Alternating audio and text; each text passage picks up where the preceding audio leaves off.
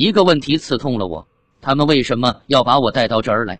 还是那个首领突然打破了静默，就像涛曾给你解释过的那样，米歇，我们挑选你到我们这儿来，为的就是让你将来回到地球上报告一些信息，在某些重大事情上能给你们的人提出指导性的意见、建议和忠告。现在已经是某些重大事件必定要发生的时候了。地球度过了数千年的黑暗和愚昧之后，出现了所谓的文明，物质技术不可避免的发展了。这种发展在过去一百五十年间是飞速的。地球上过去也有过另一个可相比的文明时期，从那时到现在已经有一万四千五百年了。地球上现在的技术进步不但根本就无法和真正的知识相比，而且在不远的将来会对人类造成危害。有危害，是因为它只是物质文明知识，而不是精神文明知识。物质文明应当支持和有助于精神文明的发展，而不是限制和约束人们对后者的追求。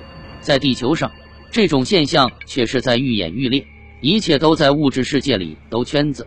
你们地球上目前的情况就是如此。在更大程度上，你们地球人着魔于一个单纯的目的——财富。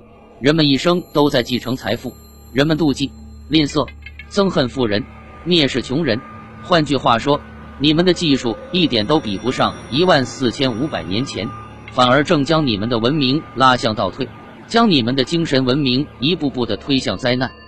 我注意到，每当这伟大的人物谈到拜物主义的时候，他的辉光及其他人的辉光就都闪烁着暗淡和污秽的红色，就好像一阵间他们都处在燃烧着的火灰之中。我们海奥华的人们。是注定要在我们自己的原则指导下帮助、指导，有时甚至是惩罚其他星球上的人们。我们就是处在这样一个位置的人们。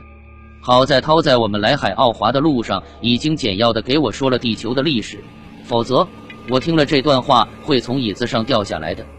我认为，他说你已经知道我所说的危害人类是什么意思。地球上许多人都认为原子武器是主要危险。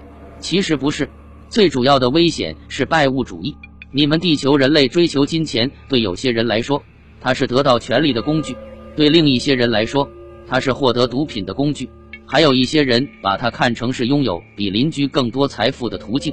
当一个商人有了一个大商店之后，他会渴望有第二个，然后第三个。如果他统治着一个小王国，他会想着增大它。如果一个普通人有一个他已经能和他的家人快乐的居住的房子，他会向往着更大一些的，或者拥有第二个，之后第三个。为什么这么愚蠢？人总会死的，死时不得不告别他拥有的一切。也许他的孩子会乱花他的遗产，他的孙子会变成穷光蛋。他的整个一生都被困在了对物质享受的追求上，没有花足够的时间来提升他的精神层次。